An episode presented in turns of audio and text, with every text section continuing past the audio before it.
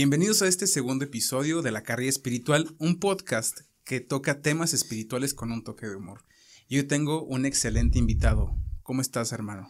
Bien, amigo, estoy muy feliz de estar aquí por primera vez en tu podcast eh, de La Carrilla Espiritual, este proyecto que me llama mucho la atención. Gracias, carnal. Eh, el tema de hoy es transgeneracional. No sé decir mi nombre, ni quién soy, ni nada. Él es Ram Legrand. Él es Ram Legrand. Háblanos de ti, güey. Pues nada, soy comediante de stand-up junto contigo, pues ya tengo mucho tiempo y pues tenemos que unos cinco años, cuatro años de relación. Este, y pues. De relación y en la comedia tenemos cuatro. En la comedia tenemos cuatro. y pues me late todo este pedo que Dan maneja, ¿sabes? De las cosas espirituales, de todo ese pedo. Entonces, de hecho, he compartido dos, tres experiencias con Dan acá. Entonces, creo que es la persona indicada para esos temas, ¿sabes? Sí. Y el, tema de hoy está, está muy chido. La semana pasada tocamos un tema que se viralizó en TikTok.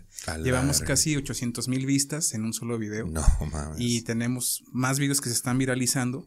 Fueron las vidas pasadas. Ok. Cuando hablamos de vidas pasadas, que ya concluimos ese tema, yo luego, para, para seguir investigando la psique de la persona, veo el transgeneracional. La carrilla espiritual.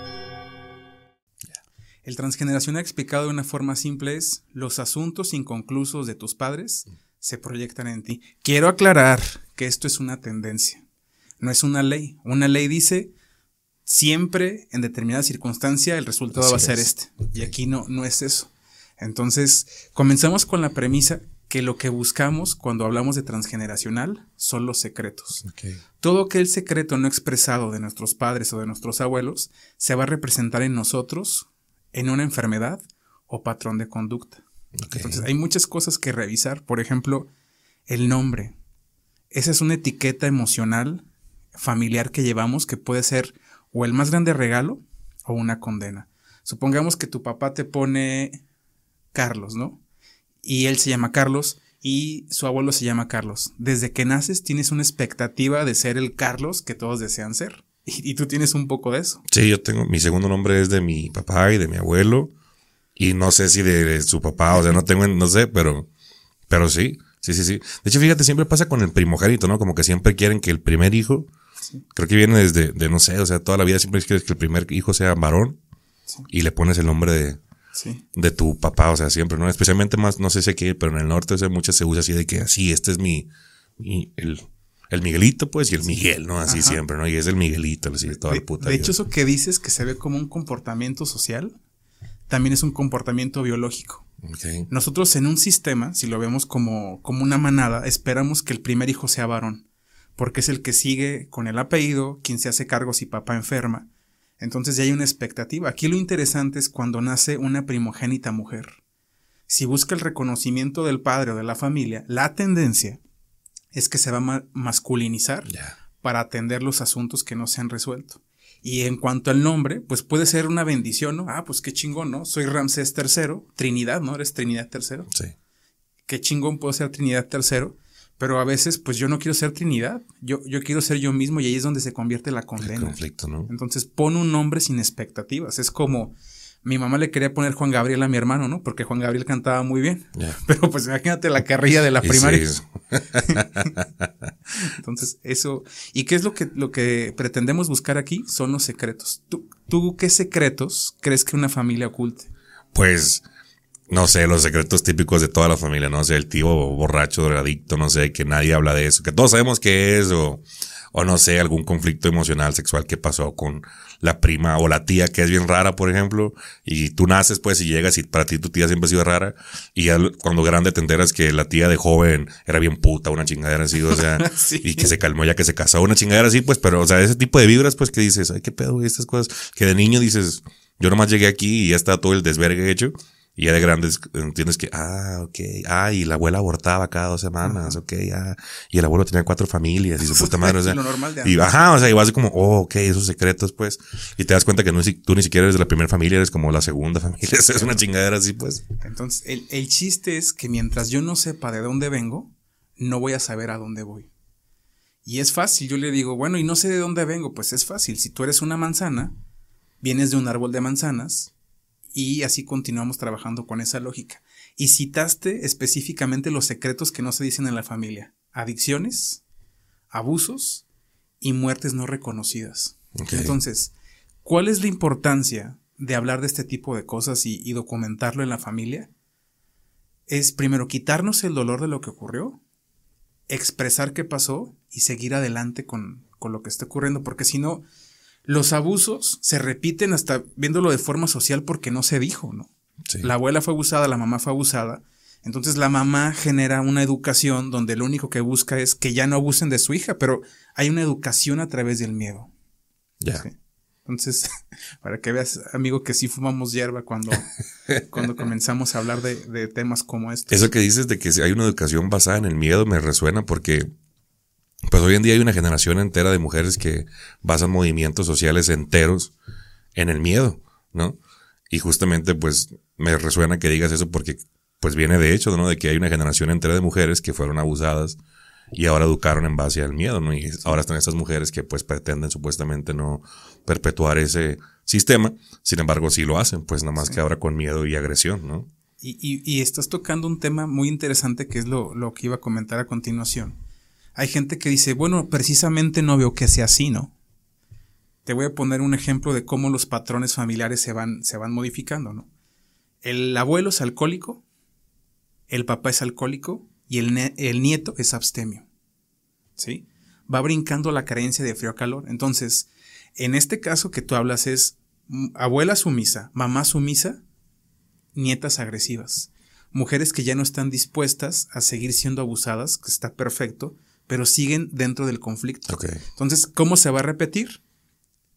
Hija agresiva, pero la bisnieta La sumisa, ¿no? va a ser sumisa otra vez. Entonces no estamos yendo a la causa, solo estamos polarizando la información de un lado a otro. Es como estar en el mismo, en el mismo espectro, ¿no? pero nomás del otro lado, ¿no? Sigue siendo el- un síntoma igual, pero... La misma enfermedad, perdón, pero con otro síntoma completamente diferente, ¿no? O sea, Co- como sádico y masoquista. ándale, la misma chingadera, pero. Luego se cambian de víctima a victimario y es exactamente la, la misma información. Entonces, ¿qué debo de hacer? Primero, pues educar a mi familia y decirle, ah, bueno, está este secreto, te lo voy a compartir. Y hay veces que hay secretos que son dolorosos que no podemos decir o que no nos sentimos cómodos. El chiste es quitarnos la culpa. En alguna ocasión no aclaré este punto y en un seminario una señora llegó y hizo un alboroto en la casa. No, Les me pasó esto, me pasó lo otro. Y, y se hizo todo, todo un desastre. Y esto ah, en cuanto al transgeneracional. De hecho, en la Biblia, este libro polémico que es el más leído del mundo, dice, los padres comen uvas verdes y a los hijos les rechinan los dientes. Qué pedo, no, no tengo idea de qué significa eso. Sí. Que lo- fíjate, sí. o sí sea, ellos hacen algo malo y les ch- chinga a los hijos. Sí. O sea, pues sí, güey, a la verga, ¿eh? tiene sentido. Y, y aunque no lo hayan vivido, el hecho es que como somos información y somos un sistema familiar, lo que hacen mis abuelos y mis padres tiene un impacto en mí. Sí, claro. De, de hecho, hay varias investigaciones donde herederos de judíos, nietos o bisnietos, tienen una resistencia a la hambruna increíble, ¿no? Tienen mejor... Por lo que pasaron ellos, pues, pasaron sus ellos. generaciones machín. ¿sí? Entonces, para que, se, para que sepas a dónde vas, ve de dónde vienes. Pero cosas así como eso de pasar hambruna y todo ese tipo de cosas, o sea, se reflejan generaciones después también. Sí. O sea, tu nieto que nunca ha pasado hambruna tiene una tendencia a resistir ese tipo de cosas porque el tatarabuelo estuvo, fue esclavo, una chingadera así, sí, o sea. sí, porque hay, hay- ya hay un hay información en el sistema, no hablando de genética ni de genética, es información donde el sistema la proyecta para yo hacerme más fuerte y adaptarme al entorno. ¿Crees que eso pasa con el alcohol también? Claro. O sea, si tienes como ancestros alcohólicos o bien, bien pisteadores, pues, que el niño tenga una tendencia natural a resistir más, no sé. o- A resistirlo o a repudiarlo. Acuérdate que vamos brincando Eso es de la resistencia a la aceptación. Puede ser, pues, ¿no? La tendencia depende ya mucho. ¿Y, ¿Y cómo hago para ver la afinidad, no? ¿Cómo encuentro la afinidad de quién vengo repitiendo un patrón familiar?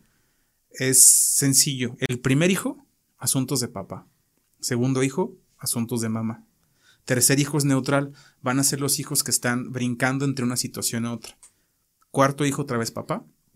Quinto hijo, mamá. Sexto hijo, neutral. Y así nos vamos a ir por ese tipo de bloques. Tengo que contar algo muy interesante, los abortos. También cuentan como hijos, ¿no? O sea, ¿sí? Mientras no reconozca que hubo un bebé que no se logró, no estoy ocupando el lugar que me pertenece en el sistema y esto le llamamos yaciente.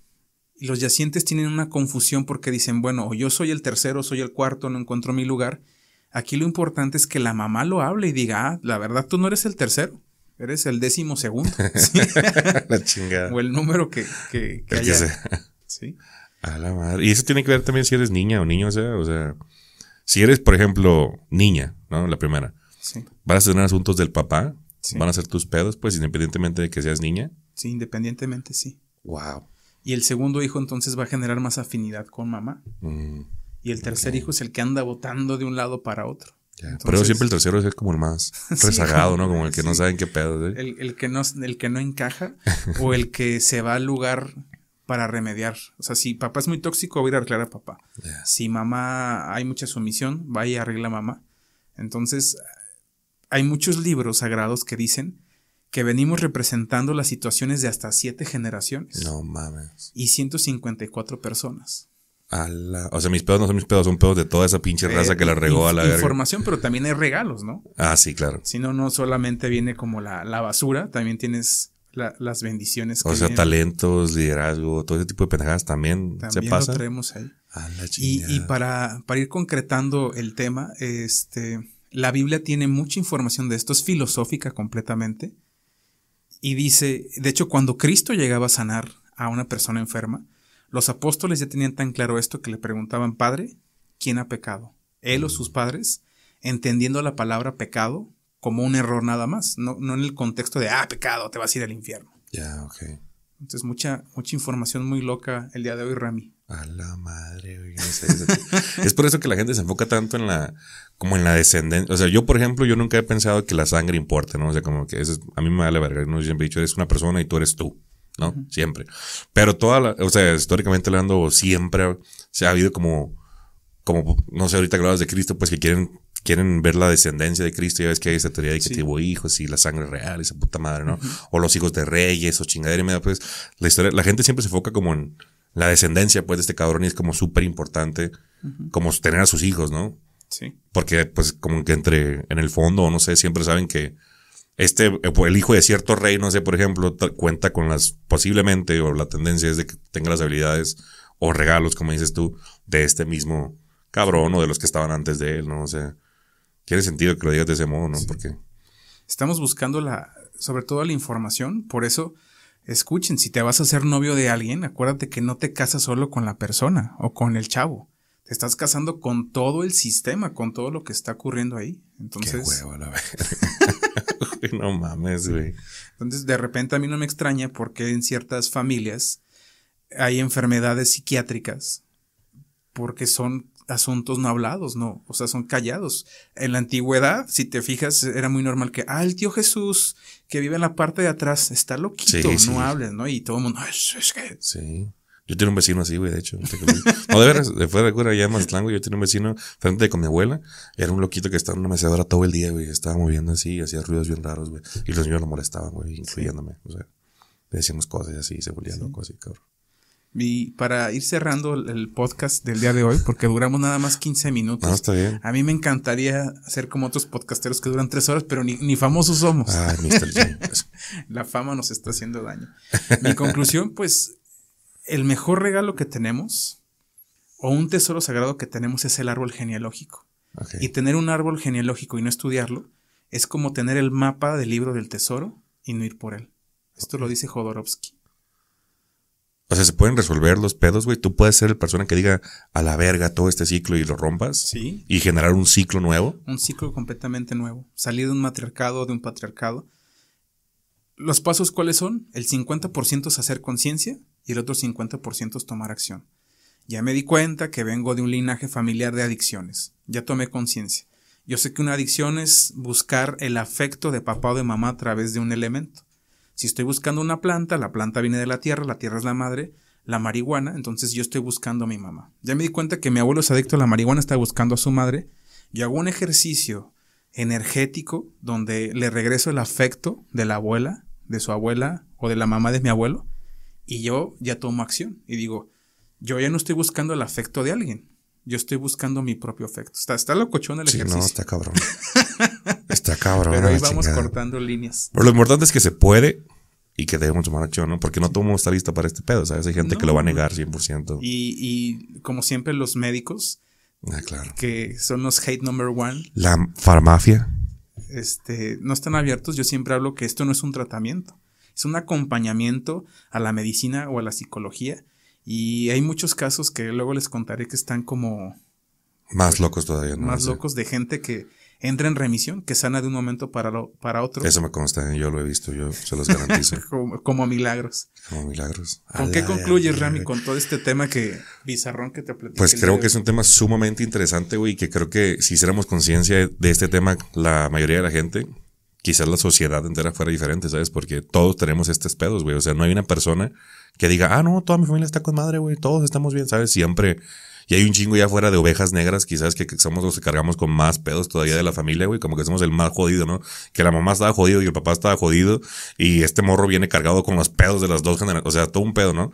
Y si hiciéramos conciencia, quizás un poquito lo que dices, pues, de hacer esos ejercicios de sanación energética, pues quizás, Precisamente esa oveja negra es la encargada de liberar el clan. O sea, la más jodida es la que más tiene O que sea, tomar acción. precisamente esa alma es la más elevada para, para quitar el patrón. ¿sí? Sí. Para decir, a ver, vengo cargando con toda la información que no ayuda del sistema. Imagínate que esa persona le dé el switch, libera todo el sistema. Todo el sistema. Primero se libera él y luego se libera el sistema. A la- qué paradójico, ¿no? Voy a hablar de un caso muy polémico, nada más para que se den cuenta del poder de esto. El autismo sabemos que tiene una condición neurológica, psicológica, eh, genética y demás, ¿no? No estoy quitando eso. En mi perspectiva, el autismo son asuntos no hablados de los padres. Como los padres y los abuelos no hablaron, el hijo viene en una distorsión de la realidad y no habla porque ellos no hablaron. Y se los representa en la polaridad. Ah, ¿no hablaste? Entonces ahora yo no hablo nada. Eh, una chica que está estudiando conmigo tiene una mejor amiga que su hijo es autista y ella le comienza a platicar de estas locuras, ¿no? De esta información. Y al empezar a explorar el árbol genealógico se dan cuenta que el papá del niño tenía ciertos secretos no dichos muy interesantes. El papá no los dijo, esta chava se comunica con la tía, encuentran el secreto, lo liberan y por arte de magia el niño comienza a comunicarse. A. No digo que se haya quitado el autismo. El niño mejoró su comunicación de forma considerable y el día de hoy todos están impactados. No digo que esto sea la, la cura del autismo, ¿eh? Ni, ni muchas otras terapéuticas. En este caso fue lo que funcionó. Entonces la importancia de hablar lo que no se dice. A la ma- O sea, un secreto tuyo puede ser que tu hijo tenga cierta condición. Pues es que era, el señor secreto también, ¿no? Ah, ok, ya. se pasó de verga el vato, o sea, Sí, se es un secretazo así como, ah, soy el hijo de, de un nahual y un extraterrestre y a nadie le dije. ok, a la chingada. Sí. Wow. Pues libérense todos, amigos. Hay que, hay que liberarnos, ¿no? a estudiar nuestro árbol genealógico y sobre todo vivir el presente y dejar las cargas del pasado. Rami, gracias por acompañarme en esta locura. Gracias a ti, amigo. Nos vemos en el próximo episodio. Escríbanme qué tema les gustaría que hablemos. Nos vemos en el siguiente episodio de La Carrilla Espiritual.